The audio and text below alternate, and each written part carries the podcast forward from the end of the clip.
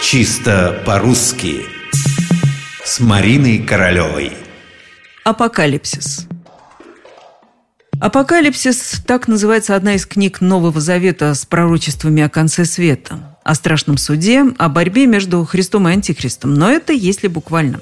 Мы же в нашей обычной, повседневной жизни используем слово «апокалипсис», когда имеем в виду что-то очень страшное. Какое-то событие, которое для нас, ну, чуть ли не конец света.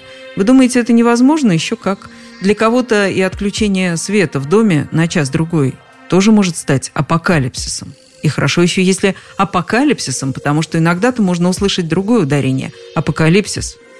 Большинство из тех, кто ставит в слове ударение на первое «и», совершенно уверены, что говорить надо именно так. Между тем, это грубая ошибка. Апокалипсис. Такое предписание дают нам все словари. Абсолютно все. Апокалипсис. И, кстати, в самом слове «апокалипсис» ничего страшного нет.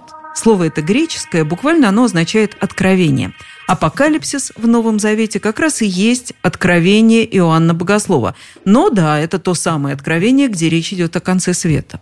И вот постепенно суть того, что содержится в этом откровении, перешла на само название, на слово «апокалипсис». И вот теперь уже оно кажется нам пугающим, предвещающим, навевающим апокалиптические мысли. Кстати, апокалиптические или апокалипсические. А вот здесь в прилагательном выбирайте, что хотите. Обе формы по словарям возможны. Ну а в существительном все-таки без вариантов с ударением «апокалипсис».